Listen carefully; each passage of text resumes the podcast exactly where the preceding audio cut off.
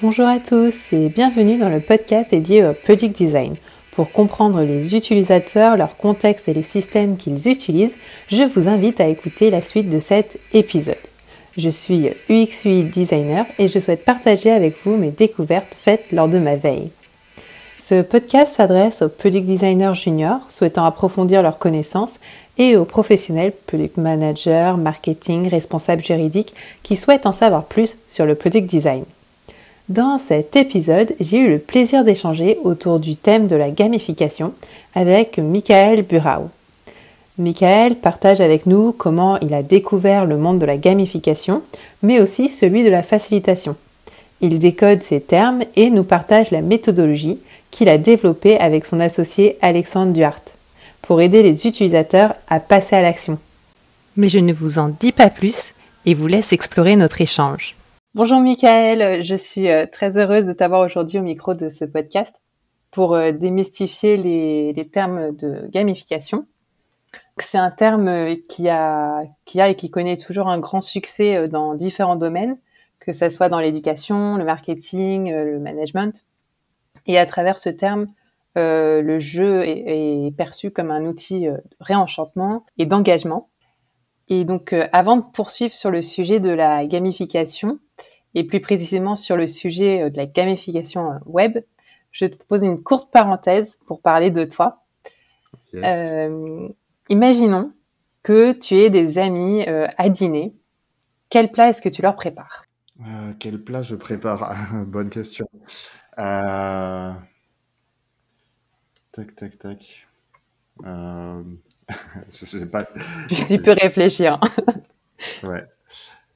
Non, je sais pas. Euh, dans, dans l'idée, je réfléchissais comme ça. J'aime bien l'idée d'avoir des choses à partager, euh, soit de la, la focaccia, d'avoir des trucs qu'on peut tartiner, euh, du houmous, des choses comme ça. Enfin, j'aime bien l'idée de la, convivialité autour du repas. Donc, quand tu me dis des amis à dîner, je pense tout de suite à un truc aussi où on va pouvoir passer du temps ensemble. On va manger des trucs qui sont bons, des mm. produits de qualité, des choses comme ça. Et puis, surtout, passer du temps ensemble et un bon moment, quoi. Enfin, l'expérience déjà aussi. je pensais, voilà, je pensais à ça plutôt. Ok. Et euh, un peu répondu à ma prochaine question. Mais selon toi, quel adjectif euh, te qualifie? Ça peut être professionnellement ou personnellement? Ouais, euh, je sais pas sur un, adjectif. J'aime, je réfléchis un peu, mais oui, moi j'aime bien être effectivement dans la la enfin ouais, là, soit la coordination, soit le fait que les choses soient fluides, soit créer du lien, enfin voilà, de, toute euh, cette chose-là, de bah, d'être attentif effectivement au lien entre les gens, au moment qu'on passe ensemble, etc. Donc ouais, je dirais peut-être euh, effectivement d'être le lien entre des gens ou des, univers qui se parlent pas. Du coup, ça va bien avec le thème la gamification euh, qui, est, qui, est, assez dans la, communication, je dirais, entre les, les personnes. Et comment est-ce que tu as découvert l'univers, donc euh, tu es aussi euh, facilitateur, comment tu as découvert l'univers de la facilitation et de la gamification et quel aspect de ces deux domaines euh, t'ont attiré pour en faire ton, ton métier? Oula. Alors, bah, deux questions en une. Ouais, mais ça s'est pas fait, ça s'est pas fait d'un coup du tout. Je pense qu'un des points communs de loin entre ces deux univers, c'est que ces deux univers qui sont compliqués, où il y a plein d'incertitudes, où il y a plein de choses où on sait pas trop où on va, parce que que ce soit faire quelque chose, un outil ludique ou un, jeu ou euh, faciliter un groupe, ben on est dans de l'humain, on est dans de l'interaction, et dans des plein de choses qui vont appeler à plein d'autres euh, domaines. Donc je pense que c'est déjà ça qui m'intéresse, c'est d'avoir des domaines un peu complexes qui touchent à plein de choses. Euh, après les jeux, c'est depuis tout petit euh, où en fait euh, bah, j'ai beaucoup aimé tout ce qui est jeux de société, choses comme ça, jouer en, déjà en famille avec des amis, etc. Et donc euh, bah, je suis un peu venu naturellement à prolonger ça. Et en fait sur la facilitation, c'est rigolo, je pense que c'est un peu autre chose. Euh, c'est que je suis de base assez introverti et donc j'ai sans doute pris plus de temps pour écouter et être frustré quand quelqu'un prend trop la parole dans un groupe et étouffe tout le monde, etc. Et je pense que un peu naturellement quand j'ai découvert ça, alors j'ai fait des cours en cours du soir en management de l'innovation par exemple, euh, quand j'étais euh, quand j'étais en région parisienne. Et du coup, le truc qui s'est fait, c'est que j'ai découvert ces pratiques-là. Je dis, mais en fait, c'est génial. On peut avoir un groupe où euh, on aide les gens à s'équilibrer, à travailler ensemble et qu'ils soient bavards ou pas bavards, extravertis, introvertis. En fait, on peut embarquer tout le groupe. Et donc, moi, je suis plus rentré là-dedans et rentré par l'expérimentation après dans des milieux associatifs comme Muséomix, qui est une des grosses séquences de marathon créatif dans les musées qui sont facilitées. Donc voilà, je suis rentré un peu là-dedans, euh, comme ça, euh, au, fil des, au fil expériences. C'est super intéressant. Aujourd'hui, tu es cofondateur euh, avec Alexandre Duarte de Feedback, une agence de, gamification. Qu'est-ce qui t'a donné envie d'aider les entreprises à mettre en place des stratégies de gamification? Ouais, bah en fait, ce qui est rigolo, c'est que la gamification, de base, euh, j'ai lancé mon activité il y a trois ans, euh, plutôt sur l'axe facilitation et serious game. Donc, on en reparlera, mais serious game, on est plutôt sur des jeux pédagogiques pour transmettre des messages. Et je me disais, la gamification, j'ai pas envie de faire ça, c'est sale. Euh, il y en a déjà plein dans nos téléphones, dans nos trucs. Enfin, on est dans l'économie de l'attention, dans tous les problèmes d'éthique que ça implique. Et un peu par hasard, je me suis retrouvé à donner des cours euh, sur le sujet en remplaçant, euh, en remplaçant des gens euh, au pied levé. En fait, j'avais, ben, ça, ça groupait plein de choses que j'avais déjà dans l'intérêt pour le game design, comment on fait des jeux, les méthodes, les outils, etc. Et en fait, en faisant ce cours-là, moi, j'ai eu deux constats. Euh, c'était le premier, c'était que l'éthique, en fait, euh, ben ça se fait mieux quand on a des professionnels sur le métier qui en parlent. En fait, c'est pas en abandonnant les champs métiers que ça ira mieux. Et en fait, du coup, à ce moment-là, je me suis dit, mais en fait, mes clients, c'est aussi ce qu'ils ont besoin de d'engagement, de passage à l'action, euh, peut-être plus que de passer des messages parfois ou de faire du jeu pédagogique. Et en fait, ça répond à un vrai besoin qui est de changer des comportements, d'accompagner du changement qui euh, sont des choses qu'on entend un peu partout euh, dans l'entreprise. J'aime bien l'image du, fossé entre l'intention et l'action. On a tous des sujets où on se dit faudrait que, euh, où on sait que c'est bien pour nous ou pour la société et on a du mal à y aller. Et en fait, bah, tout ce qui peut nous aider à faire le pas. Euh, mm. la gamification en fait partie. Moi, je trouve que ça peut être bénéfique. Euh, donc, euh, donc voilà, c'est vraiment ce truc de, de faire ce constat que il y a plein de problèmes dans le monde qui sont des problèmes de passage à l'action, qui sont pas un problème que la solution n'existe pas, mais qu'il faut qu'on arrive aussi à se motiver à les mettre en œuvre pour plein de bonnes raisons. Donc, donc voilà un peu. Et du coup, je suis allé là-dessus un peu avec ce constat-là. Euh, et, en, le testant aussi auprès de, différents clients, est-ce que ça répondait à des besoins, des enjeux qu'ils avaient euh, actuellement? Ok, super. Et euh, est-ce que tu peux nous décrire qu'est-ce qu'on entend derrière le terme gamification? Ouais. Alors c'est une question pas simple, mais en plus, si on va chercher, tout le monde n'a pas exactement les mêmes définitions. Nous, chez Feedback, en tout cas, ce qu'on vient dire, c'est d'avant tout, c'est une méthode. Euh, c'est euh, la façon, une façon structurée, alors qui s'appuie et qui et qui est très cohérente avec les process de design, du X design, euh, design thinking classique. Mais donc c'est avant tout une méthode qui vient en fait intégrer des éléments ludiques pour répondre à des objectifs précis, qui sont des objectifs de passage à l'action, de changement de comportement, euh, ou d'engagement en général. Engagement, c'est un terme un peu large, mais qui parle quand même bien aussi dans plein de cas. Et donc vraiment, c'est une méthode qui va venir, euh, venir faire le détour par le, les leviers euh, ludiques pour euh, pour créer de l'engagement, du passage à l'action. Ça veut euh, on va pas forcément créer un jeu quand on fait de la gamification. Ça peut arriver que ça ressemble vraiment à un jeu, mais parfois ça ressemble pas du tout. On quand vous avez une barre de progression sur LinkedIn, vous n'avez pas l'impression d'être sur un jeu. Vous avez juste quelque chose qui a emprunté quelques caractéristiques ludiques.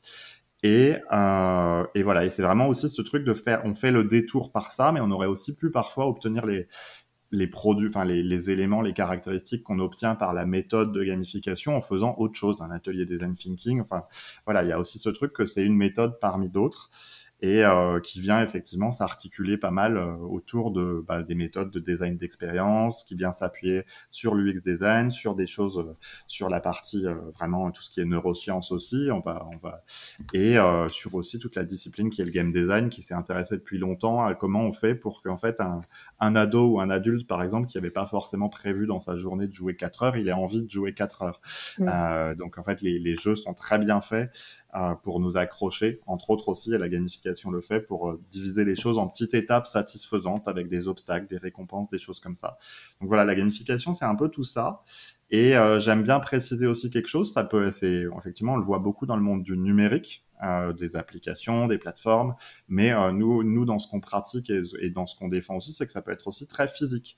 Nous, on travaille pas mal sur des outils gamifiés qui sont sous forme d'affiches, de jeux de de jeux, enfin de plateaux, de choses comme ça, de jeux si vous voyez des exemples comme la fresque du climat, par exemple, qui va utiliser des, des cartes pour euh, animer un atelier, c'est pas vraiment un jeu, mais en fait, on va emprunter des caractéristiques ludiques pour rendre quelque chose de physique plus engageant. Et donc, en fait, euh, c'est aussi ça qu'on aime bien, c'est que ça s'applique euh, du spectre complètement physique, on peut l'appliquer à un lieu ou un événement, à des choses très digitales aussi. Quand tu parles de, de mettre en place des, la méthode de, de gamification, euh, est-ce que tu pourrais partager avec les auditeurs euh, la méthode euh, Je sais que as, sur ton, blog, tu parles d'une méthode en six étapes pour aider à intégrer la gamification dans les projets. Est-ce que tu peux nous, bah, En fait, alors, je vais vous faire la version courte, mais globalement, euh, dans les étapes qu'on a, la première, c'est le, le F qui va être les facts, qui va être très sur, euh, effectivement, euh, c'est quoi les, les, objectifs de gamification. On en revient souvent en design, on a besoin de, de poser vraiment qu'est-ce qu'on cherche à faire, pourquoi, dans quel, comment ça s'inscrit, etc. Avec toujours la, la, la grosse difficulté aussi, qui est de bien caler des objectifs de c'est quoi les actions qu'on veut faire faire parce que par exemple si on se disait l'objectif euh, c'est de rendre fun euh, ça peut être n'importe quoi, hein. ça peut être le contrat d'assurance ça peut être euh, en fait euh, rendre fun, c'est pas précis. Il faudrait dire en fait ce que je voudrais, c'est que euh, le onboarding sur le contrat, on se sente on se sente plus valorisé dans le mmh. process par exemple. Enfin voilà, il faut aller écrire des objectifs un peu un peu précis. On va avoir après une phase très classique euh, plus sur les à qui on s'adresse. Donc, on va utiliser des outils, euh, des personas, de la recherche utilisateur, euh, des choses assez classiques aussi. Alors nous, en fait, c'est là où la méthodo aussi s'appuie sur des choses qui finalement existent euh, aussi dans d'autres domaines, mais en même temps, on va avoir pas mal d'outils spécifiques. Par exemple, nous, euh, sur la partie euh, recherche utilisateur, on, a, on en reparlera, mais on a des leviers de gamification au nombre de neuf avec les différentes choses qui nous motivent dans les jeux. Ben, effectivement, nous, on va essayer de caractériser aussi nos cibles en fonction de leur sensibilité aux différents leviers. On va essayer de se poser des questions là-dessus. Euh, voilà. ensuite, effectivement, il y a une phase de vraiment génération d'idées, d'aller chercher dans les leviers. Euh, une phase plus de, une fois qu'on a ça, de tri des idées, de voir qu'est-ce qui est le plus adéquat. On va un peu souvent utiliser des matrices d'impact, des choses comme ça, pour se dire qu'est-ce qui est le plus efficace, qu'est-ce qui est le plus pertinent euh, aussi, hein, parce que c'est pas parce que ça serait une super idée de mettre, euh, ne faites pas ça, de mettre plein de casques de réalité virtuelle pour rendre quelque chose euh, engageant que c'est une bonne idée, parce qu'en fait c'est pas faisable, c'est peut-être pas réaliste, c'est peut-être pas non plus dans le monde dans lequel on s'inscrit. voilà. Et euh, voilà, donc on a vraiment une phase de sélection des idées pour partir avec quelques idées qu'on a envie d'implémenter. Et effectivement, après, on a une phase euh, approche, euh, évaluation, on va être plus dans le prototypage, l'évaluation, l'itération euh, de, ce qu'on a fait, parce qu'on reste dans quelque chose de très humain et de très, voilà, le but c'est de voir aussi ce qui prend, ce qui valorise les gens, ce qui engage les gens. Donc nous, on, on défend beaucoup et c'est des, des, itérations courtes, un prototypage rapide, éviter de tout coder par exemple ou de tout construire avant de tester, parce qu'on reste quand même sur quelque chose où il faut voir ce qui prend, ce qui marche, accentuer ce qui marche, peut-être euh, changer des choses qui marchent pas. Donc, euh, donc voilà un peu en, version très large. Et du coup, je pense que si on a sur le public euh, qui nous écoute, qui est designer, en fait, on va être sur des choses qui sont très intégrables dans une démarche aussi classique de design. L'idée aussi, c'est de se dire qu'on a des briques qui viennent s'imbriquer dans une démarche déjà existante et je pense que ça c'est important aussi. Et par contre, peut-être la différence par rapport à ce que je te disais au début, c'est que nous effectivement, notre cible principale, ça va être les, enjeux et les problèmes d'engagement. Euh, là où parfois en UX design, par exemple, la fluidité est un vrai sujet. Et parfois, l'engagement, d'ailleurs, peut jouer un peu contre la fluidité parce que dans les jeux, par exemple, c'est pas parce que c'est plus facile que ça, fait ça en fait un bon jeu. Euh, donc, euh, voilà, il y a des petites nuances, mais, voilà, on est très intégré, intégré, intégrable dans un process de design. Est-ce que tu fais des, des tests avec des utilisateurs pour, pour valider que vous avez bien identifié les bons leviers et que, que ça, les, ça, ça les engage. Euh, ouais, bah en fait, un peu comme sur du design classique. D'ailleurs, nous, une des méthodologies qui nous inspire pas mal et avec lesquelles on fait pas mal de parallèles, c'est le design sprint. Euh, on vient un peu le faire à deux endroits. Dans la recherche utilisateur, on va poser des questions, interagir euh, sur, euh, bah, voir ce qu'est-ce ce qui les motive, mais aussi à quoi ils jouent d'habitude. Est-ce qu'il y a des choses qui marchent? On va essayer de cibler juste déjà. Si les gens, par exemple, dans un univers où les gens aiment pas du tout la compétition, on va peut-être pas jouer sur ce levier-là. Et après, effectivement, dans les tests, dans les retours, alors les tests, ça peut prendre plein de formes différentes Hein. On peut présenter déjà un storyboard ou quelque chose de encore très papier, voir comment les gens réagissent mmh. ou leur faire trier des propositions et voir ce qui leur plaît le mieux. Et on peut aussi aller devant une maquette cliquable, devant un jeu, quelque chose qu'on stimule. Euh, on va aussi pouvoir ensuite tester et puis récolter des retours. Et là, pareil, on en revient à faire des entretiens, poser des questions. Qu'est-ce qui vous a plu? Qu'est-ce qui vous a déplu? Et en plus, on teste plusieurs choses. On va tester les questions ludiques, mais on va aussi tester est-ce qu'on répond à nos objectifs? Parce que si les gens nous disent c'est super fun, mais en fait, concrètement, mm. euh, ils font pas du tout ce qu'on était venu faire, euh, de, bah, ça va pas répondre aux objectifs euh, clients, ça va pas répondre aux objectifs de l'organisation pour laquelle on bosse. Est-ce que tu aurais un, un retour d'expérience sur euh, une, demande de construction d'une stratégie de gamification qui était euh, assez complexe euh, à mettre en place. on en parlait, donc que ce soit en raison du, domaine, ou alors le fait que le public est très large. tu parlais de d'identifier un petit peu les, différents sur quoi on voulait engager les utilisateurs. Est-ce que tu aurais un exemple où il t'est arrivé de devoir proposer une stratégie assez complexe à mettre en place et comment tu as fait pour, euh, pour résoudre le problème bah, Les stratégies sont, en fait, je suis un peu, euh, les stratégies sont rarement complexes. Ce qui est compliqué, c'est d'arriver à la stratégie. Parce qu'en fait, une, mm. euh, une bonne stratégie, je pense qu'elle est rarement complexe. En fait, une bonne stratégie, normalement, euh, c'est. Euh, d'ailleurs, je il y a un bouquin qui s'appelle Good Strategy, Bad Strategy, qui est excellent là-dessus et qui dit qu'en fait, souvent les, les stratégies à, à rallonge, en fait, c'est juste pour montrer qu'on n'a pas de stratégie ou qu'on fait de mm. Mais en fait, ce qui est compliqué, du coup, par contre, il y a plein de cas où effectivement, d'arriver à ce qu'on veut faire et comment on veut le mettre en, en œuvre, c'est complexe. là, comme ça, un un exemple euh, euh, bah, dont je, peux, je, peux parler, je peux parler. On a réfléchi, euh, ça te parlera en plus, on a, on a réfléchi sur la gamification de Aux alentours, qui est une, qui est un outil de la Maïf, euh, du coup, qui est sur euh, pour parler en fait de euh, des, des, risques naturels autour d'un lieu d'habitation. Et là, par exemple, le sujet sur la question des utilisateurs, de qu'est-ce qu'on cherche à faire, il est complexe parce que par exemple, on peut pas faire trop de, en tout cas, il y a, y a une question de posture de l'assureur, qui a quand même une posture précise. Il y a une question de, on peut pas se marrer avec, en fait, si ça se trouve, ta maison, elle va brûler. Enfin, en fait, on peut pas. Il y a, y a toute une question de ton, il y a une question de comment on l'adresse.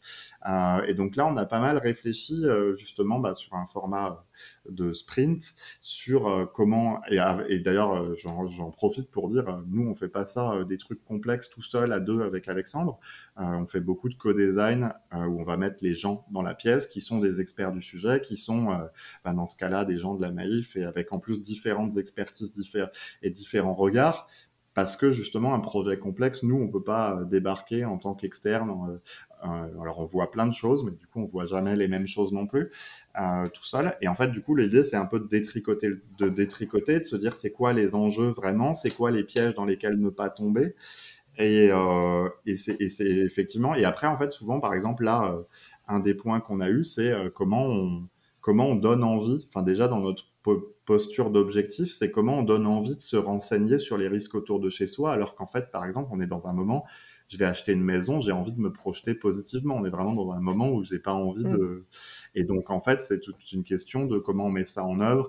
Et là, par exemple, on a fait un petit euh, un petit format. Euh, de, de quiz et de questions autour des risques naturels et de rendre ça un petit peu, rendre l'information fun sur cet, cet endroit-là, mais fun euh, light, quoi. En fait, on est plus sur est-ce que vous savez bien ça, etc.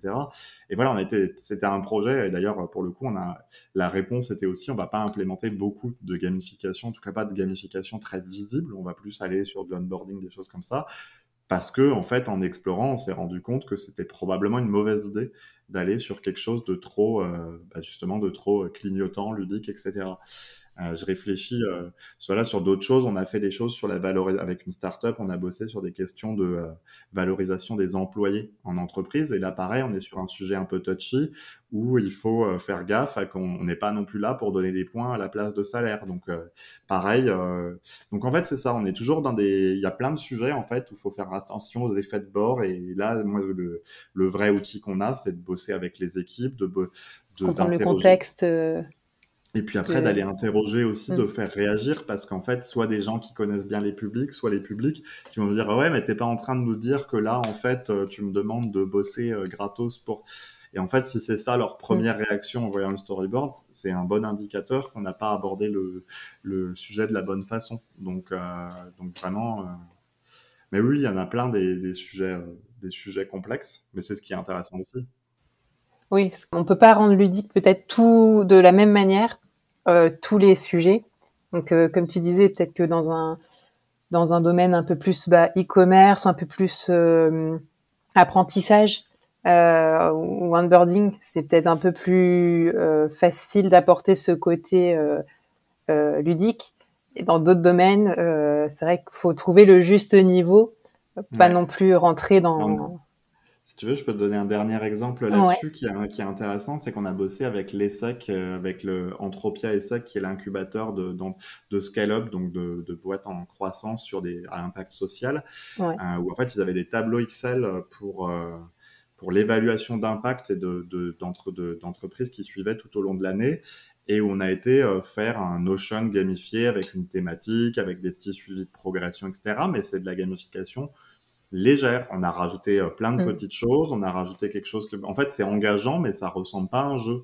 Et pourquoi? Parce qu'en fait, pareil, quand on a dépilé le sujet, qu'on a réfléchi aux utilisateurs, qu'on les a interrogés, euh, ben, en fait, la question, c'était aussi, ben, en fait, on est face à des entrepreneurs sociaux qui ont envie de, en fait, ce qu'ils ont envie de voir, c'est qu'ils font avancer leur projet d'impact sur la société, pas, pas d'avoir l'impression de jouer. Et donc, euh, en mm. fait, le, le on a un petit graphique euh, qu'on diffuse de temps en temps qui est aussi pour dire le bon niveau de gamification, bah, c'est pas le maximum en fait. Il y a, un moment en fait, on peut faire décrocher dans, dans plein de secteurs, en particulier des secteurs euh, réglementaires, assez réglementaires ou des secteurs assez euh, ou un peu lourds émotionnellement. En fait, mettre trop de gamification, bah, ça peut ça peut clairement faire décrocher les gens. Alors qu'inversement, peut-être que et là on va presque tomber dans le serious game sur des projets très sensibilisation grand public avec des jeunes, on va peut-être pouvoir pousser un peu plus le levier ludique, euh, aspect jeu, etc. Ça, dépend vraiment des sujets. Justement, tu as déjà commencé un petit peu à, y répondre, mais euh, j'ai récemment lu une étude réalisée par le, un médiateur de l'assurance qui disait que le domaine de l'assurance, euh, donc tu donnes l'exemple aux alentours, rime encore trop souvent avec, avec défiance. Et il soutenait que, que l'assurance ne recueillait que la confiance que de 32% des Français. Euh, c'est à peu près le même niveau de confiance euh, que les Français ont dans les médias. Et euh, alors c'est mieux que pour les partis politiques où il y a seulement 19% des Français qui leur accordent leur confiance, mais c'est moins bien que pour les secteurs de la banque où là on retrouve le, un taux de 39%. Selon toi, quels quel leviers peuvent être mis en place pour augmenter l'engagement des utilisateurs dans ce domaine qui est l'assurance? Tu disais des, des, quiz ou des, bah, je réfléchis en même comme ça.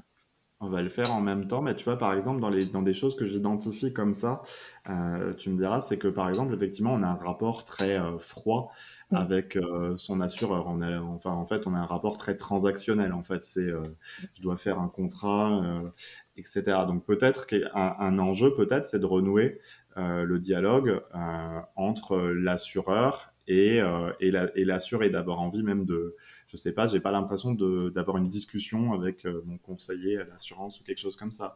Donc peut-être, euh, par exemple, euh, et ça pourrait être aux alentours, ça pourrait être d'autres choses. D'ailleurs, on a eu des, petits sujets où on en a parlé sur les risques domestiques justement, ou par exemple d'avoir une expérience qui est vécue qui est, qui est vécu euh, et qui est un sujet à discussion ensuite de tiens, il y a tel risque chez moi avec son assureur, ça pourrait être une, une en fait d'avoir des choses qui incitent à discuter même euh, de tiens, il y a des risques qui existent, tiens, qu'est-ce que je peux faire?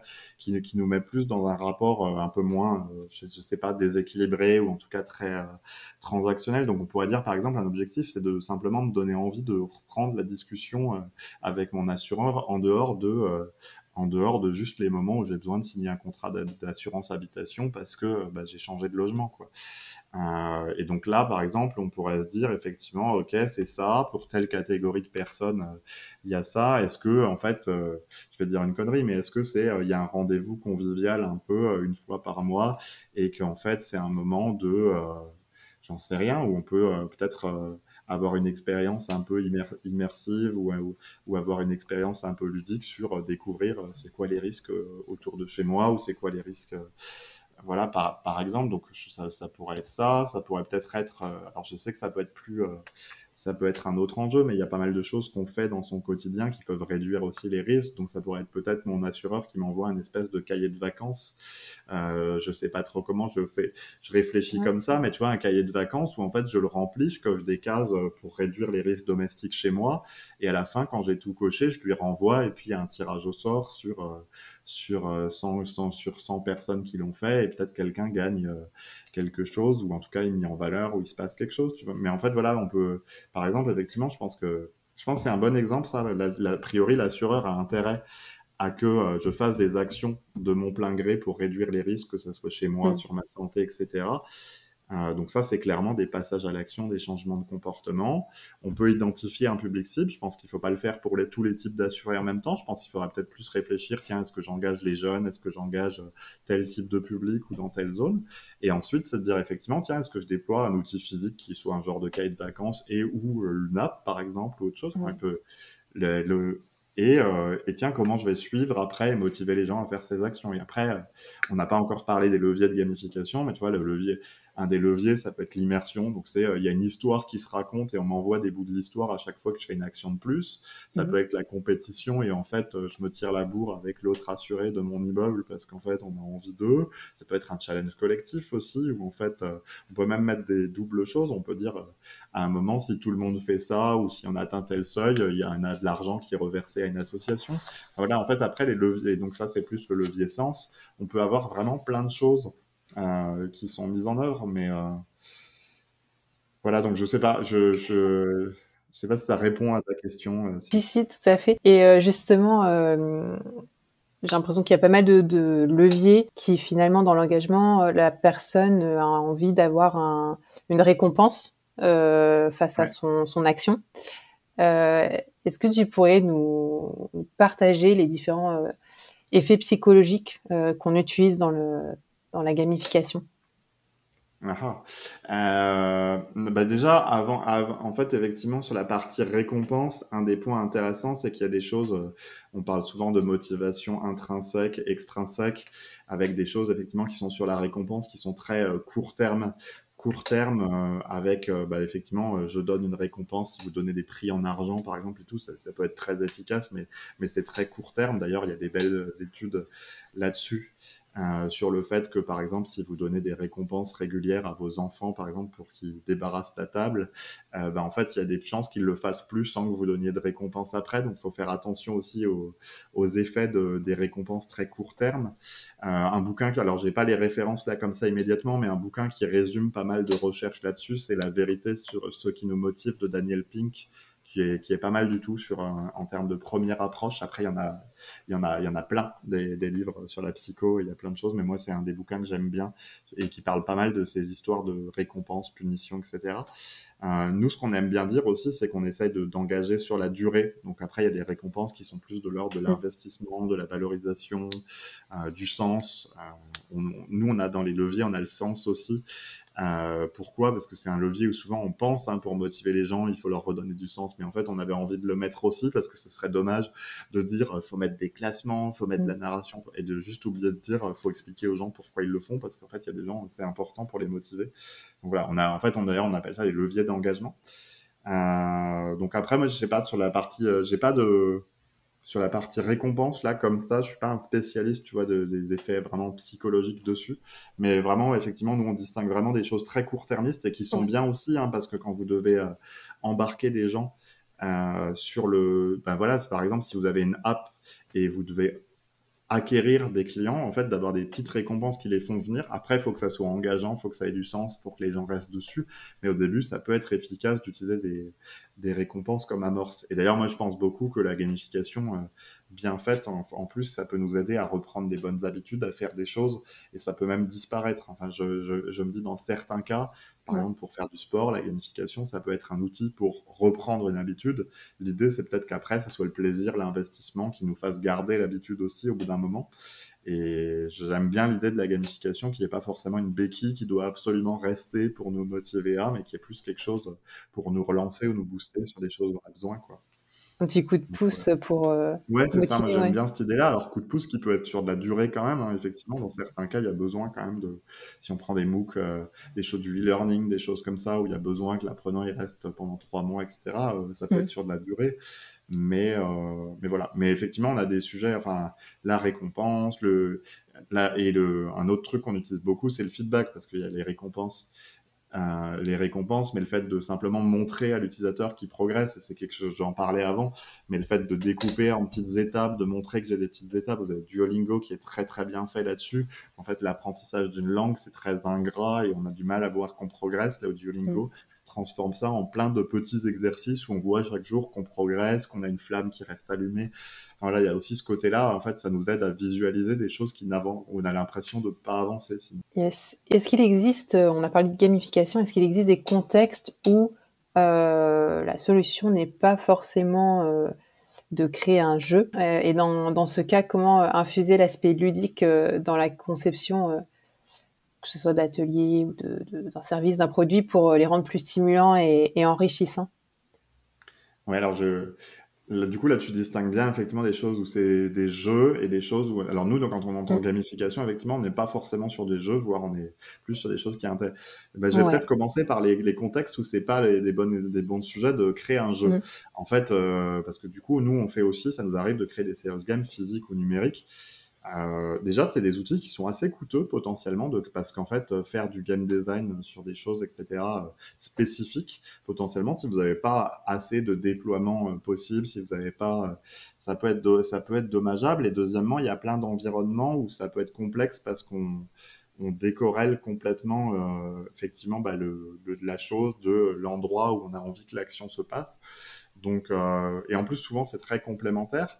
Euh, après, ben, on en revient un peu à la question d'intégrer les choses là où ça existe. Et aussi, la gamification, ça n'a pas besoin d'être euh, des programmes complets de choses compliquées qu'on met. Ça peut être très, tu vois, si on sur du, bah, sur du produit, par exemple, sur un produit numérique, une application, ça peut être très bien aussi. Alors nous, je parlais avant de, faire du design sprint, de mettre des choses euh, un peu lourdes, mais en fait, on peut aussi commencer par dire, tiens, est-ce que je mettrais une petite feature gamifiée et je vois est-ce que ça marche sur euh, j'en sais rien, sur le parrainage pour faire venir de nouveaux, de nouveaux adhérents. Et là, on peut fonctionner petite, euh, petit module par petit module, tester les choses, etc.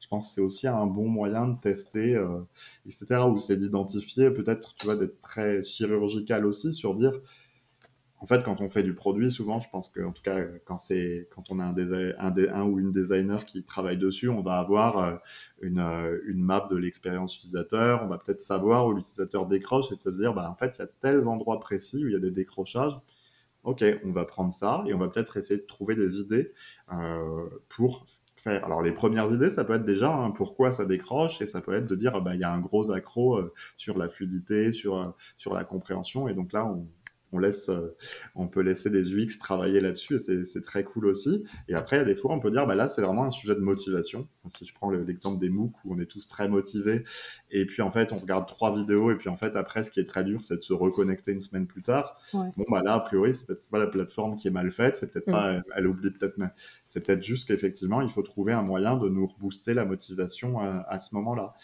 Euh, et, donc là, tu vois, je me dis quelqu'un qui fait du travail du X, du travail de design, de product dessus, c'est d'identifier les points précis et de dire tiens, euh, est-ce que je peux générer quelques idées? Et là, on en vient. Euh, nous, on a les, Gamificart, par exemple, qui est un outil pour générer plein d'idées de gamification. Et il y a une version gratuite qui existe sur notre site aussi avec 18 18 cartes. Bah, c'est déjà se dire tiens, est-ce que dans les 18 cartes, il y a quelque chose où je me dis ça pourrait peut-être m'aider pour, euh, pour raccrocher en fait l'utilisateur qu'on a perdu à ce moment-là. Puis je mettrai le lien des gamificartes euh, dans la description du, du podcast. Euh, Juste, si tu veux, un truc que je peux rajouter pour avoir des illustrations, c'est qu'on a aussi une base d'exemples de, de, gamification et de petites features qui existent. Et ça peut être intéressant aussi d'aller un peu s'inspirer, de se dire, tiens, celle-là, elle est intéressante. Alors, je, sur le, le but, c'est à mon avis, surtout pas de se dire, euh, tiens, je vais prendre tout ça parce que ça a l'air cool et je vais le mettre dans mon mm. produit. Il y a quand même une réflexion à avoir, je pense, sur euh, telle feature, elle a été mise à un endroit pour une raison précise, donc d'essayer d'être dans les mêmes cas d'usage. Mais ça peut être une façon aussi de se dire, tiens, il y a des, petites choses qui m'inspirent ou qui seraient cohérentes avec mon Oui, c'est vrai qu'effectivement... Euh, le lien aussi. Je bien, ouais, le lien, puis je le mettrai dans la description. Merci d'avoir écouté la première partie de mon échange avec Michael Burao autour du sujet de la gamification. Pour découvrir la suite de notre échange, rendez-vous dans le prochain épisode de ce podcast.